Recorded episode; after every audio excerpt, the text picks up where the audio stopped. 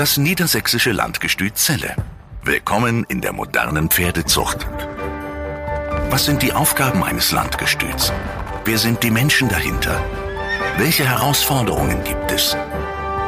Wir machen eine Reise durch die Geschichte des Zeller Landgestüts und blicken hinter die Kulissen. Herzlich willkommen und wir haben es euch in der letzten Folge schon angekündigt. Landstallmeister Dr. Axel Brockmann und ich sind wieder unterwegs und auch wieder am Landkreis Osnabrück in Niedersachsen. Hier wohnt einer der berühmtesten und erfolgreichsten Hengstaufzüchter und es ist eine große Ehre, heute mit ihm zu sprechen. Heinrich Ramsbrock. Herzlich willkommen. Dankeschön. Nicht übertreiben. Auch bei dir kann man gar nicht genug übertreiben. Ja. Wir haben ja einige Podcasts produziert und wir haben überlegt, was könnten wir mal Interessantes machen, wo auch die Zuhörer so ein bisschen einen Überblick über viele Jahrzehnte Pferdezucht, Reiterei, Veränderungen im Handel und so weiter kriegen. Und da warst du sofort derjenige, an den ich gedacht habe, weil ich glaube, es gibt in unserer Szene wenige, vielleicht gar keinen, der einen so allumfassenden Überblick über die deutschen Zuchten, aber auch international hat, was sich da bewegt hat. Und ich glaube, das wird ein ganz, ganz toller Podcast für unsere Zuhörer. Mit sehr vielen Anekdoten hoffentlich. Wir haben im Vorgespräch ja schon ein paar Geschichten gehört. Heinrich Ramsbrock, Sie haben fast 700 Hengste gekürt bekommen. Ihr Name steht für Aufzucht und Verkauf von hochqualitativen Sportpferden. Und alles hat begonnen vor fast 50 Jahren als kleiner Familienbetrieb. Und heute kann man sagen, ist es ein mittelständisches Unternehmen. Sie waren früher selber erfolgreicher Springenreiter. Inwieweit hat sich denn die Reiterei heute verändert im Vergleich zu Ihrer aktiven Zeit? Na gut, die Reiterei selbst hat sich insofern verändert. Es gab ja früher die ländliche Reiterei, wo alle zusammengehalten haben, wo alle aus ländlichen Bereichen von den Höfen, von allen, die Spaß hatten am Sport, zu den Turnieren fuhren und geritten haben. Heute ist, hat sich das langsam aber sicher gewandelt, alles zu einer Spezialität. Es sind nur noch auf gut Deutsch Profis unterwegs, die Geld damit verdienen oder in dem Sport tätig sind. Die ländliche Reiterei ist fast ganz weggebrochen. Und sprechen wir über die Pferde. Allrounder, mit dem man Dressur und Springen geritten ist und anschließend noch irgendwie nach Hause geritten ist, die gibt's heute kaum noch. Heute sind es hochgezüchtete Spezialisten. Ist das eine gute Entwicklung in der Pferdezucht oder gibt es Dinge, wo Sie sagen, ähm, naja, so ganz verkehrt war das früher nicht und das sollte man eigentlich wiederbeleben? Gut, um die Frage vernünftig zu beantworten, die äh, Reiterei früher war mit Sicherheit genauso gut, weil die vielfältiger war, in der Breite angelegt. Es wurden gute und normale Pferde geritten. Und daraus haben sich auch Spezialpferde entwickelt. Wenn ich so früher an so einen Top Gun denke, den ich hatte, äh, das war ein ganz, ganz normales, den habe ich drei oder viermal verkauft. Äh, der ging ja ländlich, der ging ja in England äh, äh, Yachten und danach durch Zufall wurde es ein Weltpferd, der, ich weiß nicht, zweimal Weltmeisterschaft gewonnen hat mit Jan Tops. Und diese ganze Aufstellung vom Frühjahr, äh, die gibt es nicht mehr. Heute geraten diese Pferde entweder zu einer Auktion, erst Körung, dann Auktion und dann landen die in Spezialhände. Und da ist die Entwicklung eben auch für viele Pferde schädlich. Die bekommen die Chance gar nicht mehr, wie man ein Pferd vernünftig und langsam aufbaut, weil es alles eine Geldfrage geworden ist. Kann man das denn wieder zurückdrehen? Nein, das lässt sich leider überhaupt nicht zurückdrehen, weil es gibt auch diese Menge der Reiterei nicht mehr. Wenn Sie heute zu einem ländlichen Turnier fahren, bekommen Sie ja fast Angst. Die äh, Springen sind mit 15 Pferden besetzt, wo früher 70, 80 wenigstens starteten. Das Bild gibt es nicht mehr. Und da gab es immer wieder Pferde, wo man sagte, Mensch, der ist nicht so schön geritten, äh, wenn wir da drauf sitzen oder dann wird das anders, da können wir was rausmachen. Da sind Möglichkeiten. Und das ist alles weggebrochen. Sie haben einen beeindruckenden Betrieb aufgebaut hier im wunderschönen Adlern mit über 30 Mitarbeitern und gut 600 Pferden im Stall. Und wie ich Sie einschätze, wissen Sie auch ganz genau, welche Stute von welchem Hengst tragend ist und ähm, haben auch schon die diesjährigen Fohlen in Augenschein genommen. Auf welche Hengste setzen Sie in diesem Jahr? Also welches Blut ist aktuell gefragt? Ich glaube, das ist eine ganz schwierige Frage, die kann ich auch nicht beantworten. Wir fangen bei den Körungen an, wenn wir diskutieren. äh, es wird zu wenig Wert gelegt auf, auf Rittigkeit. Es werden nur Showmomente noch bewertet. Äh, wie trabt das Pferd vorne oder wie, wie springt er jetzt außergewöhnlich gut? Äh, an all diesen Dingen kann man viel machen. Aber ein Pferd, das ist äh, auch die Entwicklung, können wir heute verfolgen auf den Hengstleistungsprüfungen. Da sind die Pferde, die dann vorne stehen, auf einer Körung. Die findet man auf den anderen Prüfungen dann kaum wieder, selten. Da kommen dann die wirklich charaktervollen Pferde, die gut geritten sind, brav sind. Äh, das ist immer noch das Entscheidende, weil es gibt nicht nur Profis, wo wir, es muss einfach das Pferd weitergezüchtet werden, was in A einen guten Charakter hat und B eine ordentliche Rittigkeit. Und sonst sind wir alle verloren nachher. Gut, dass die Gesundheit ist das A und O. Da sollte man in erster Linie drauf achten. Das ist gut, bei einer Unterhaltung wird das schnell vergessen. Ja, aber du hast äh, ja wahnsinnig viel Hengste gekürt bekommen und hast äh, natürlich auch viele dieser Hengste weiterverfolgt auf ihrem Weg und damit natürlich auch Einblicke über Jahrzehnte Entwicklung in der Hengstleistungsprüfung. Wie siehst du die Selektion, die wir in Deutschland im Moment betreiben? Du kannst ruhig anfangen zu erzählen, wie du die Chörveranstaltung findest und dann im weiteren Schritt selektieren wir über die jetzige Form der Leistungsprüfung die richtigen Hengste, die nachher sich vielleicht auch besser vererben, weil wir sind in Deutschland, so ist zumindest mein Eindruck, äh, nicht mehr die Weltspitze und wir haben ja sehr, sehr viele Stuten, die in Deutschland gedeckt werden und andere Länder haben mit unserer Genetik irgendwie die Rezeptur und die Selektion anders gemacht. Gut, die, das kann man leicht beantworten weil die Körungen sind ja sehr speziell geworden. Dass der Aufwand, den einige betreiben, das hat ja, es fängt an mit der Beurteilung eines Pferdes. Es werden auf gewisse äh, Dinge gar kein Wert mehr gelegt. Das heißt, wie ich klein war, hatte man äh, Fachleute wie Georg Vorweg als Beispiel. Dann, äh, wenn der kam, ein Junghengst anschauen, ja, da müssen wir noch mal dran. Klopfen. Ja, wissen Sie, was Klopfen ist? Fragen Sie mal heute junge Leute. Da wurde so im Sprunggelenk geklopft, dann, dass es auch gerade oder ein bisschen vernünftig war, wenn er zu doll gewinkelt war und, und, und. Es wurden eben viele Dinge fachmännisch in Ruhe bearbeitet, wo heute überhaupt kein Wert mehr draufgelegt wird. Es gibt überall eine Verzerrung, wenn er zwei unterschiedliche Hinterbeine hat oder Einschienungen, die ein Laie vielleicht gar nicht auf dem ersten Blick sieht die er später bei der Arbeit dann zum Tragen kommen, wenn Pferd nicht genug Tragkraft bringt und dadurch kommt ja auch eine Unrittigkeit. Für meine äh, äh, Verhältnis oder Beurteilung der Pferde liegt da schon ein großes Problem. Und dann kommt es eben, dass viele äh, ja, finanzstarke Menschen Einfluss äh, haben, die haben teure Fohlen gekauft auf den Auktionen, die werden dann auch mit, die werden berücksichtigt. Du musst vielleicht auch, äh, um ein Geschäft anzukurbeln. Nur es darf nicht, es ist in den letzten Jahren übertrieben worden in dieser Richtung. Und sollte man vielleicht die fehlende Erfahrung der neuen Käuferschaft dann durch mehr Transparenz ausgleichen? Ich glaube nicht, dass es heute noch funktioniert. Dieses Ausgleichen oder dieses, wenn jemand äh, wirklich Ahnung hat, ich glaube nicht, dass man einfach jemanden beraten kann, weil in deren Umfeld passiert es ja. Da geht es heute um sehr große Summen.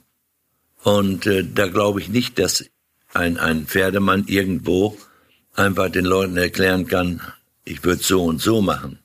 Wir haben immer, äh, jeden Monat erleben wir das. Die Eltern kommen mit jungen Leuten, haben wir gerade äh, vor der Haustür gehabt noch, oder die kommen auch am Samstag wieder. Dann steht die Reiterin da und das Kind, das Pferd müsste noch mehr Bewegungen haben. Aber reiten können sie auch keinen mittleren. Äh, die können im Grunde gar nicht reiten.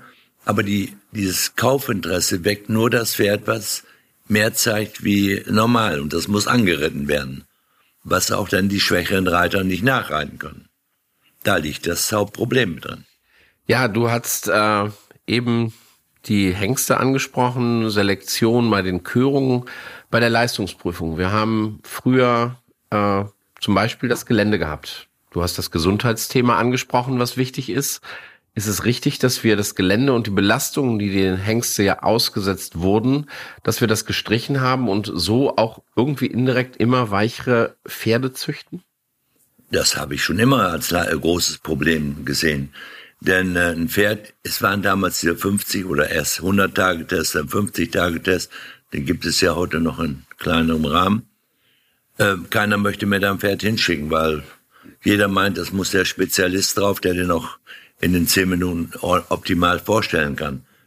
Äh, ich halte persönlich, da kann man ja die Rittigkeit zehnmal besser erkennen oder hundertmal besser erkennen, wenn ein Pferd mal draußen gehen muss, um, wir haben heute die Haltbarkeit, das kommt ja automatisch. Wir haben heute so viele Pferde, auch in unserer Halle.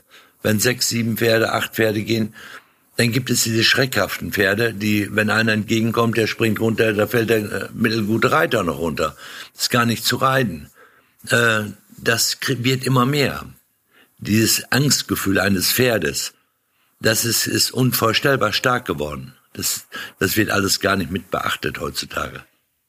Ja, und bei der Menge Pferde, die du verkaufst, die du ja auch auf ihrem Weg begleitest oder wo du natürlich auch siehst, wie die sich entwickeln, siehst du da ein Problem im Bereich der Gesundheit? Also was wir wahrnehmen, nicht nur im eigenen Bestand, sondern was ich auch aus anderen Sportstellen höre, dass Pferde sehr, sehr gezielt eingesetzt werden, damit sie bloß nicht zu sehr belastet werden und dann lahm werden, dass einfach die Zahl der lahmen Pferde namentlich vor allen Dingen im Bereich Fesselträger, Ursprung, Ansatz.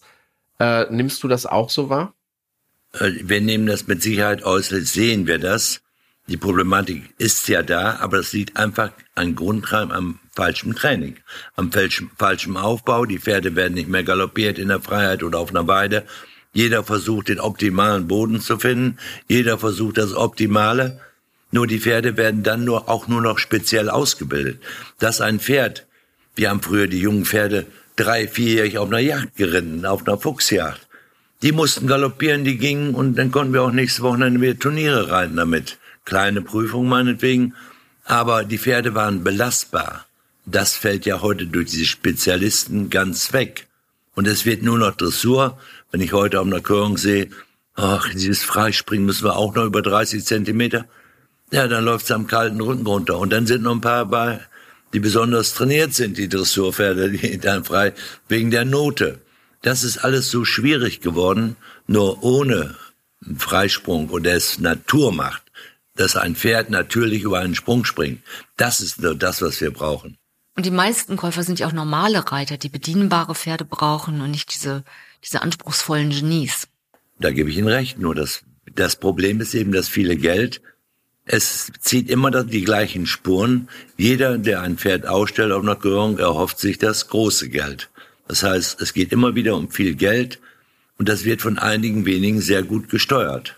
Hier in Ihrem wunderschönen Haus prangt fast an jeder Wand ein Porträt eines Ihrer berühmten Hengste. Überall hängen Auszeichnungen. Ich weiß, es ist eine schwierige Frage bei fast über 700 gekörten Hengsten in Ihrer Laufzeit, aber welcher Hengst ist Ihnen besonders in Erinnerung geblieben? einer, der so, äh, es geht ja immer nach guten Erlebnissen. Der äh, Hengst Voltaire, das war so einer meiner ersten. Den habe ich damals von dem Professor Dr. Kuwert gekauft, oder Dr. Doktor, muss man ja sagen. Das war, legte er Wert drauf, wie man ihn kennenlernte. Und dann äh, habe ich den als anderthalbjährigen gekauft. So, und das war ja, das waren noch Erlebnisse, da saß man abend, hat man diesen braunen Getränken noch zugesprochen. Dann äh, habe ich den nach ein paar Stunden von ihm kaufen können, als diesen anderthalbjährigen und war ja aus einem guten Stamm. Und dann hab, ist er auf dem, habe ich den bezahlt und ist er da stehen geblieben. Und er war sehr schmal noch. Und dann kommt ein guter Freund, den ich irgendwo mal kennengelernt habe, das war Jan Greve aus Holland. Und ich, wir haben so unterhalten. Sagte, hast du nicht einen Jungen für mich so, der bezahlbar ist? Und dann flaxt man ja rum, wie viel Geld hast du, wie viel. Ja gut, wir sind also zum Kuwaithof gefahren, wo der Hengst äh, damals stand. Noch war ja meiner mittlerweile und dann habe ich ihm den verkauft. Und dieser Wolfgang Krathoff war damals noch da und äh, das konnte gar keiner begreifen, dass man so ein Pferd da rausholt und dann da dem Pflaster hin und her und so ein Holländer den dann für gutes Geld äh, Ich sagte, du musst ein bisschen mehr geben wie das Doppelte. Und hat ihn gekauft und es ist einfach dann ein tolles Pferd geworden in Holland oder auch als Zuchttanks, wo man heute vielleicht noch von spricht, nach, nach äh, nicht, 50 Jahre, 40, 45 Jahre ist er der. Und da hat man, das sind so Erinnerungen, die bleiben einfach. Das hat insofern zu tun, weil das war ja ein Zweijähriger knapp. Und wenn dann ein Pferd so wird, wie man sich das mal vorgestellt hat, ob man da die Ahnung hat, das kann ich Ihnen auch nicht beantworten. Aber das Gefühl ist entscheidend. Es geht nicht immer danach, was man perfekt sieht, sondern man muss nämlich reindenken. Entwicklung. Und das hat mir das ganze Leben Spaß gemacht. Weil Sie eben ein echter Pferdemensch sind. Man sagt ja immer, Sie haben das gute Auge für Pferde. Was genau ist dieses gute Auge für Pferde? Was zeichnet das aus? Ich bin mit einem Pferd hier angefangen, hier auf dem Hof, nachdem wir geheiratet haben. Das war eine Kurierstute. Die habe ich mal gekauft für 1900 D-Mark bei Heinz Albers in Bühlkau. Da habe ich mit meiner Frau damals ein Auto geliehen, so einen alten Anhänger, und dann habe ich die, mit Heinz Albers hatte ich ja früher Auktionspferde geritten, habe ich die mal kennengelernt. Der hat auch eine schöne Gastwirtschaft dabei und dann, ja, wollte er für diese Kurierstute auch schon damals gutes Geld haben.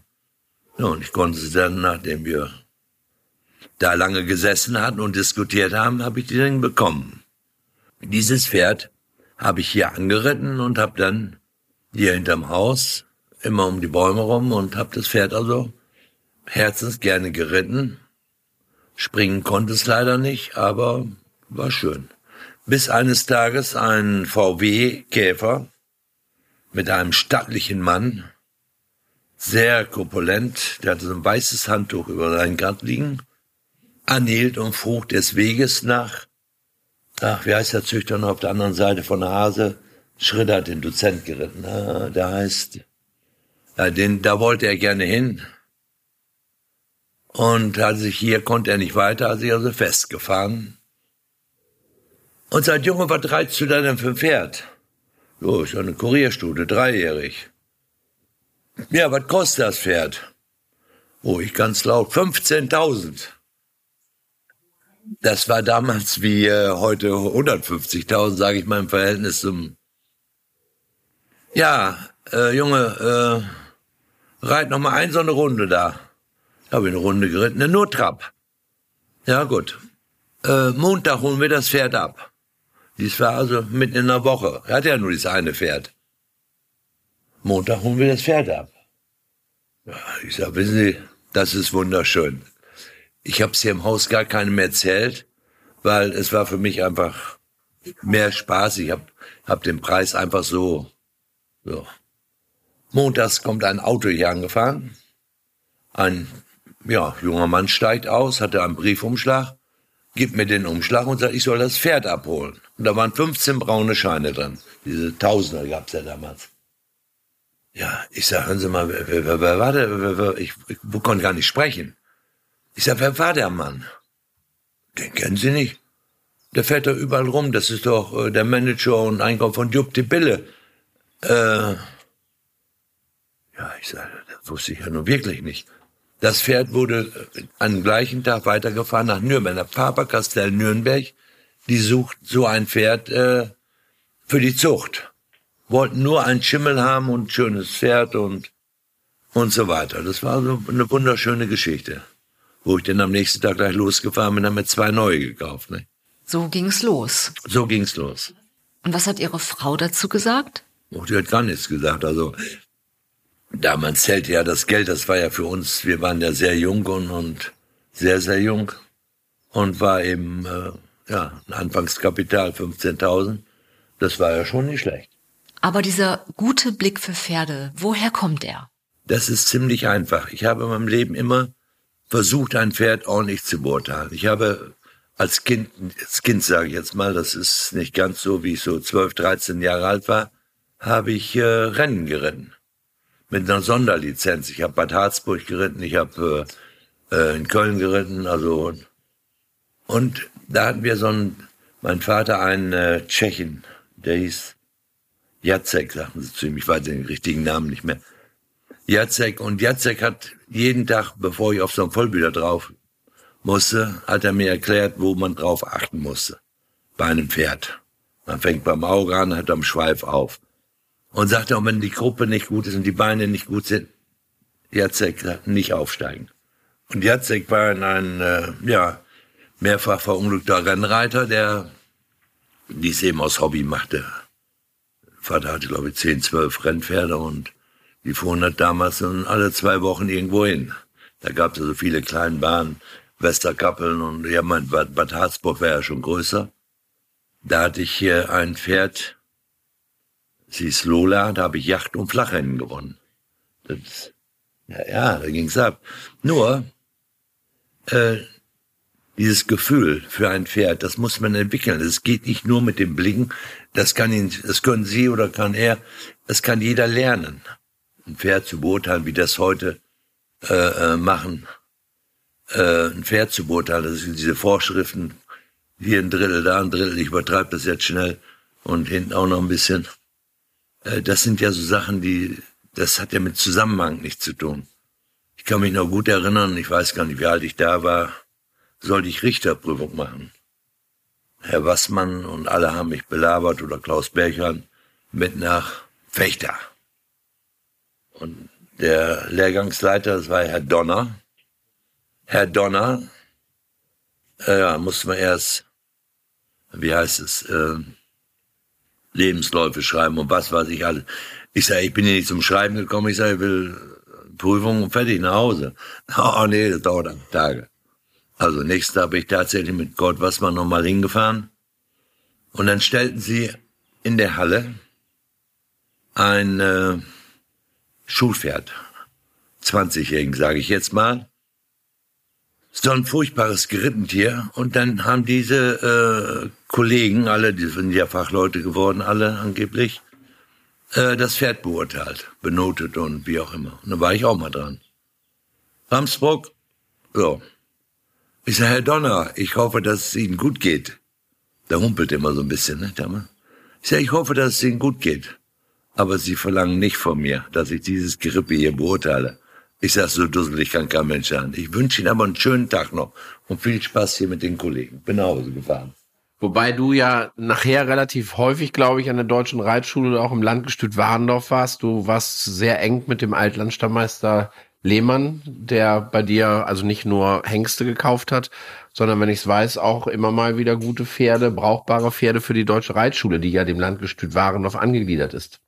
Die, da leben noch einige heute von, habe ich gesehen oder gehört. Die, äh, ja, gut, der Herr Dr. Lehmann war ein Pferdemann.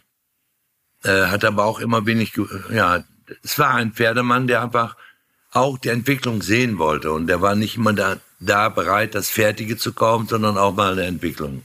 Da gab es auch mal eine wunderschöne Geschichte. Also, Dr. Lehmann kommt mit Mahrens, Dr. Mahrens hier an. Heinrich, wir wollen mal äh, die jungen Hengste gucken. Da, da waren die noch von der Weide, gerade runter, noch nicht mal acht Tage im Stall. Und die meisten waren noch im Laufstall.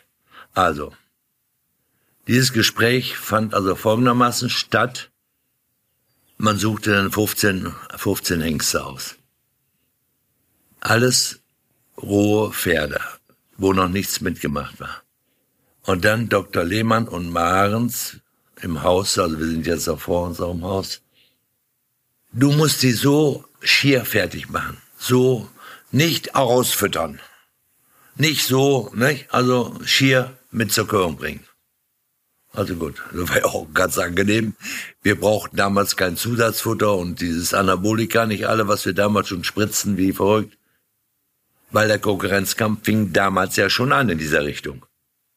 Die wollten das also nicht, äh, so wie Hermann Hahne, das war ein guter Freund von mir, dieses äh, an äh, Laura Bolin war ja nun das aller Heilmittel. Da gab's Muskeln und tropft es wieder raus, aber denken wollten sie nicht das waren so die Späße. Jedenfalls, ich kam also mit meinen, mit meinen Hengsten zur Körung und guckte schon so über die Schulter, was meine Freunde alle mit hatten. So, jetzt kam die Reihenfolge. Der erste Hengst, der in die Halle kam, na gut, der war für mich sowieso ein Steiftier. Das war ein Hengst vom Bogenschütze. Züchter war dieser Rolf Königke hier aus in der Nähe. Ein furchtbares Pferd. Habe ich ihn auch noch geschoren, rippig Ich, also, dann kam die äh, Dr. Marns, wie die Richter, die tragen immer die Heftchen so unterm Arm und ganz stolz, kam durch die Halle, weil ich am Eingang stand. Heinrich, den können wir nicht hören. Ich sage, ihr habt ihn aber ausgesucht. Ich sage, braucht er auch nicht, den brauche ich kein Mensch. Danke. Der nächste Hengst, der reinkam bei mir, also meiner sah aus wie eine Giraffe, das äh, im Gegensatz zu allen anderen. Auf Wunsch von Herrn Dr. Lehmann und Dr. Marz. So, jetzt kam der nächste. Der nächste, am Fuchs, ein bisschen länger im Mittelstück. Auch nicht dick, bisschen Hälschen. Ja, Pferde gingen auf dem Ring. Ich sah Dr. Maren schon wieder kommen. Er steuerte genau auf meine Person, direkt am Eingang. Ich sah Augenblick. Ich ihm zur Seite, hab laut in der Halle geschrien, meine Hengste sind auf Wunsch von den Herren Dr. Marens und Herrn Dr. Lehmann hier in der Halle und sind nicht rausgefüttert, nur nach Wunsch. Dieser Hengst wurde dann notdürftig gekürt. Marens hat sich dann endlich mal Mut gefasst, hat das dann durchs Mikrofon durchgegeben, dass es eben, man wollte eben diese überfütterten Pferde nicht. So. Und dann kam Fritz Ligges und kaufte mir das Pferd. Ich war so brastig, ich habe ihn dann, ich sag Fritz, du kannst machen, was du willst, unter 70.000 kriegst du. Ich weiß gar nicht, wie er auf 70 kam. Hat er ihn gekauft, der war Dina L. Man hatte hinterher noch, war viel oder wenig Erfolg, aber äh, Bundeschampionat mit dem Jungen und was weiß ich alles. Nur, der sah auf der Körung aus, den hätten sie nicht gekauft und hier Dr. Axel Brockmann auch nicht. Der hätte sonst gar keine gekauft. Nur Fritz, der hatte den zufällig mal bei mir gesehen, wie ich den hab so springen lassen über kleine Sprünge. Und er sprang wirklich gut, das Pferd. Also nicht wie ein Kracher, aber gut. War ja damals auch schon viel, ne? Und also ja ordentlich vererbt damit. Damalige Zeit. Wir haben ja über Voltaire gesprochen. Welcher von den aktuellen neuen Hengsten fasziniert Sie? Oh, das ist eine schwierige Frage. Ja, Cornet damals als, das war ja ein Hengst, der habe ich in Belgien gekauft und, und äh, hier der Westfalen zur Körung. Und äh, mutig war ich an sich meinem ganzen Leben.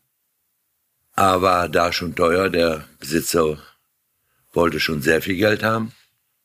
Und äh, Dr. Bader hat auch mal Geld geboten. Ich glaube 50 Millionen. Äh, äh, dafür, ich habe auch nicht mit einer Null mehr äh, verkauft, teurer sind das. Um diesen Hengst. Das war immer, wenn man ihn gesehen hat zu Hause, es war jeden Tag was Besonderes. Der kam aus dem Stall jeden Tag wie ein König. Das ist eben dieses besondere Gehabe, was so Pferde haben müssen. Müssen nicht, aber äh, schon was Besonderes. Der ist nie aus dem Stall gekommen wie normal, hat sich immer getragen, immer gesagt, Mensch, wo hängt das Klavier? Also war immer dabei. Und das macht diese Besonderheit der Pferde aus. Ne? Jeder, der das Pferd bei uns aus dem Stall geholt hat, damals war Günter Söhnel und die bei uns, äh, die waren alle nur stolz, das Pferd führen zu dürfen. Der hat einen einzigen Fehler gemacht, weil er falsch rum über Ochser gesprungen ist. Sonst hat er nie eine Stange berührt beim Freispringen oder irgendwas. Und wir standen immer in Halle an so einem Spaß damit. Da braucht man weder antreiben und nur bremsen. Eine lebende Legende. Ist es nun mal, ne? Erstmal ging es ja los, dieses Pferd zu taufen. Das war ja mit dem Viktor Timoschenko, das war ja der Cousin von der Präsidentin da in, in, in der Ukraine. Und äh, dann war immer Oleg und ein paar Bekannte dabei. Äh, diese Nacht, die, so eine Nacht, die über so ein Pferd getrunken und gefeiert und diskutiert wird, bis dann einer sagt, der heißt jetzt Kornet Obolensky. Da habe ich gesagt, da bekommt ihr nie eine Stute bei. In Deutschland garantiert nicht. Kornet Obolensky. Das war, das war ein Name, konnte man, ich konnte ihn gar nicht begreifen. So, ja. Und dann wurde ich aufgeklärt, dass dieser Kornet Obolensky ein Heeresführer war und ein besonderer Mensch und es gab auch eine Schallplatte davon. Und unser armer Charlie da in der Bar, der musste also, dann wurde die, äh, diese Platte besorgt. Äh, seit der Zeit, über Jahre, lief dieses alte Ding da in, in der Bar. Äh, dieses Lied von dem Kornet Obolensky, es war unfassbar. So, und dann kam die Frage ja auf, weil das Pferd damals schon sehr teuer war. Das war ein echter Preis und, und äh, du weißt den Preis, oder? Damals hat der 650.000 gekostet. Das war damals schon der Wahnsinn. Und äh, das ist, ich behaupte, auch heute werden noch nicht viele Hengste dafür wirklich äh, verkauft. Äh, viel geredet und viel getrommelt, aber was dann wirklich auf den Tisch kommt, ist dieser Viktor, der trank nur den teuersten Wein, Flasche 800 und aufwärts. Und dann hat dieser arme Charlie konnte diese Flasche nicht mehr besorgen, da wurde in ganzen Münsterland abtelefoniert, wo es diese Flaschen gab. Nicht? Und ah, das, das sind so Geschichten, die kann man gar nicht zusammenfassen, weil das, weil das fast unglaubwürdig ist. Und dieser Viktor, äh, mit dem bin ich später mal durch Brasilien und wir waren in Rio am Kahn und wir haben alles gemacht. Ich sag, Viktor, du kannst nur das Pferd zu Ligges stellen. Ich sag, stell den dahin und ich besorge dir ein paar, paar äh, Züchter, die dann äh, da denken lassen. Ich sag, wir können ja einfach Cornet nennen. Mit deinem Obolensky, den lassen wir erstmal weg. Aber das wollte er nicht. Da war schon gut. Dann äh, ja, wurde Kai geholt und dann äh, am nächsten Abend da musste er damit ran und dann kam dieser Hengst der Ligges. Da war er ja dreijährig, nicht? Der ist ja nicht so. Ja, und dann die Entwicklung, erste Hengstvorführung. Dann habe ich mir da ein paar Züchter, die gut trommeln können, gesucht. Ich sage, ich kauf dir alle Fohlen ab, wenn du bei dem Schimmerdecken lässt, die ich kannte und die Studen kannte. Und so ist dieser Hengst ganz schnell in Gang gekommen. Ne? Dann hatte ich damals im ersten Jahr, glaube 19 Fohlen vom Cornet. Äh, das hilft natürlich, wenn man sowas macht. Und der Hengst ist ja heute noch eine Living Legend. Ganz herzlichen Dank, Heinrich Ramsbrock und Dr. Axel Brockmann. An dieser Stelle unterbrechen wir und kündigen jetzt auch schon eine Fortsetzung dieses Gesprächs an. In einer Woche folgt Teil zwei unseres Besuchs hier im Adland bei Ihnen, Heinrich Ramsbrock. Und dann sprechen wir mit ihm über die Bedeutung von guten Stutenstämmen, über die Anforderungen der heutigen Pferdekäuferinnen und Käufer und über die zweite große Leidenschaft von Heinrich Ramsbrock, über die Vogelzucht. Empfehlt diesen Podcast gern weiter und hört euch Teil 2 dieses Gesprächs an. Das laden wir in nur einer Woche hoch. Wir freuen uns jederzeit über Anregungen und positive Bewertungen und schickt uns auch jederzeit euer Feedback an podcast.landgestützelle.de. Podcast.landgestützelle.de. Das niedersächsische Landgestüt Zelle. Willkommen in der modernen Pferdezucht. Damit ihr keine Folge verpasst, abonniert uns und folgt uns auf Facebook und Instagram. Alle Infos auch unter landgestützelle.de.